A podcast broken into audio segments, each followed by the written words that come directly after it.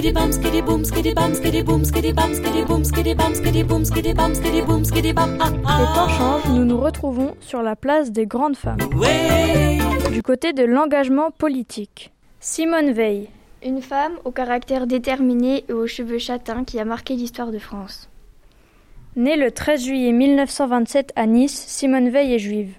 Un jour, lorsqu'elle avait 16 ans et son baccalauréat en poche, elle est déportée dans le camp de concentration de Auschwitz-Birkenau avec sa mère et sa sœur par les nazis.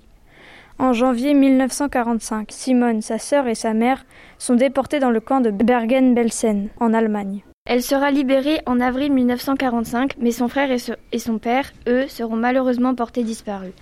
Sa mère et sa sœur mourront d'une maladie due au manque d'hygiène.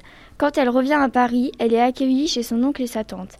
Elle reprend ses études et elle s'inscrit en fac de droit pour devenir avocate, son rêve depuis toujours. Elle est admise à l'Institut d'études politiques où elle rencontre Antoine Veil, avec qui elle se mariera à 19 ans en 1946 et aura deux enfants. Elle ne devient pas avocate car cela déplaît à son mari. Elle décide donc d'être juge.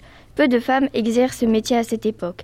De 1957 à 1964, elle inspecte les prisons en France et se bat pour améliorer les conditions de ses prisonniers, un combat qu'elle poursuivra ensuite auprès des malades mentaux et des handicapés. En 1974, Simone Veil, encore inconnue en politique, est nommée ministre de la Santé sous le mandat de Valéry Giscard d'Estaing. À cette époque, les femmes enceintes mais ne souhaitant pas avoir cet enfant doivent le garder ou alors elles se faisaient opérer en secret dans de mauvaises conditions d'hygiène et illégalement. Pour mettre fin à cette situation, le président et Simone proposent une loi autorisant les femmes enceintes de moins de trois mois à faire arrêter leur grossesse. Après de longs et durs débats, de nouveaux discours dont certains lui devront reconnaissance, admiration et respect, son texte est adopté par 277 voix contre 192. Je voudrais vous faire partager une conviction de femme devant cette assemblée presque exclusivement composée d'hommes.